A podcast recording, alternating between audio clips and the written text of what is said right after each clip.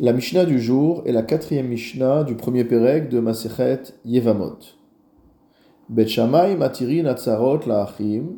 Bet Shammai permettent que les coépouses se marient avec les frères. Ou Bet Hillel osrim et Bet Hillel interdisent. Ce que nous voyons en fait dans cette Mishnah, c'est que ce que nous avions appris dans la première Mishnah, à savoir que 15 femmes, de par le fait qu'elles ont un euh, degré de parenté les rendant interdites aux frères de leurs défunts maris. Ces quinze femmes libèrent, dispensent leur coépouse de Yiboum ou de Khalitsa. En fait, ce din que nous avons appris au début de la première Mishnah est sujet à discussion entre Bet Shammai et Bet Hillel. L'avis qui interdit aux tsarot, aux coépouses, de se marier avec le beau-frère, c'est uniquement l'avis de Bet Hillel. Selon Bet Shammai, Matiri Natsarot La'achim, on permet ses coépouses de se marier avec le, beau-frère. C'est-à-dire que ce n'est pas parce que l'une des deux coépouses est interdite au Yiboum ou à la Khalitsa que la seconde, que la coépouse en est dispensée. La Mishnah poursuit. Khaltsu, si jamais ces femmes n'ont pas fait le hibou, mais la khalitsa, c'est-à-dire que le beau-frère a refusé de les épouser, elles l'ont déchaussé, euh, elles ont craché par terre, il y a eu toute la cérémonie de khalitsa. Bet Shammai Poslin Minakeuna, ces femmes-là deviennent interdites à épouser des Kohanim. Ou Bet Hillel Marchirim, tandis que Bet Hillel considère qu'elles peuvent toujours se marier avec un Kohen, puisqu'en fait la khalitsa qu'elles ont subie n'était pas nécessaire, étant donné que d'après Beth elles sont dispensées de Khalitsa ou de Yiboum. Donc la Khalitsa était une cérémonie sans aucune signification et elle reste permise à des Kohanim.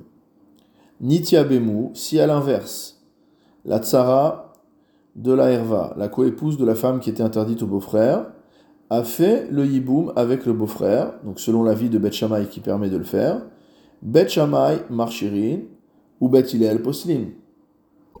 Si après le Hiboum, le Yabam décède, alors cette femme se retrouve veuve du Yabam. D'après Bet Shammai, une telle femme est une veuve normale et donc elle pourra se marier avec un Kohen. D'après Bet Hillel, elles seront interdites à un Kohen. Pourquoi? Parce qu'en fait, elles ont vécu dans une union interdite. Afalpi Elu Osrim. Ve'elu matirin. Et la Mishnah nous apprend ici quelque chose d'extraordinaire. Bien que les uns permettent et les autres interdisent. Elu poslin, ve'elu marchirin. Certains considèrent que la femme dans tel état ne va plus pouvoir se marier avec un Kohen, ve'elu marchirin, tandis que les autres pensent qu'elle pourra se marier avec un Kohen. Donc il y a une différence totale d'avis entre Beth et Beth Hillel sur ce point-là sur le traitement de ces tsarot à des coépouses des femmes qui étaient interdites au beau-frère. Lo nashim Les hommes de Bet ne se sont, ne se sont pas interdits d'épouser des femmes de Bet Velo Bet mi ni l'inverse. Regardons ce que dit le Barthénora. Bien que les enfants des coépouses qui ont fait le hiboum en accord avec l'avis de Bet Shammai, mamzerim hem les Bet Ils sont considérés comme des mamzerim selon l'avis de Bet Hillel. Beisur bekaret. Parce qu'en fait, ce sont des enfants qui sont nés d'une union avec la femme du frère. Or, l'union entre le beau-frère et sa belle-sœur est sanctionné par une peine de carette. Et donc tout enfant qui est issu d'une union sanctionnée par une peine de carette est un mamzer, ou bne kritot mamzerimhem. Afalpichen, malgré tout, lo nimneu betilel milisa nashim mi bet malgré tout, ils ne sont pas empêchés de se marier les uns avec les autres. Les fiches ayu im laem otan abaot minatsarot ou porshin mehen.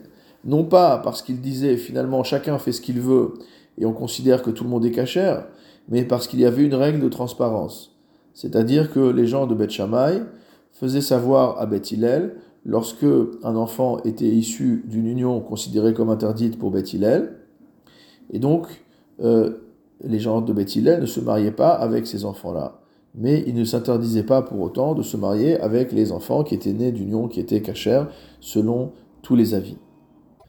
Dans le même ordre d'idées, notre Mishnah conclut en nous disant toutes les choses pures et impures, qui étaient également sujets à discussion entre Beth Shammai et Hillel. Certains déclaraient la chose pure, d'autres déclaraient la chose impure. Malgré cela, l'onimneu osin teharot elu algabe elu. Malgré tout, ils ne s'interdisaient pas entre eux de se prêter des kelim, des ustensiles, pour les utiliser dans un état de pureté.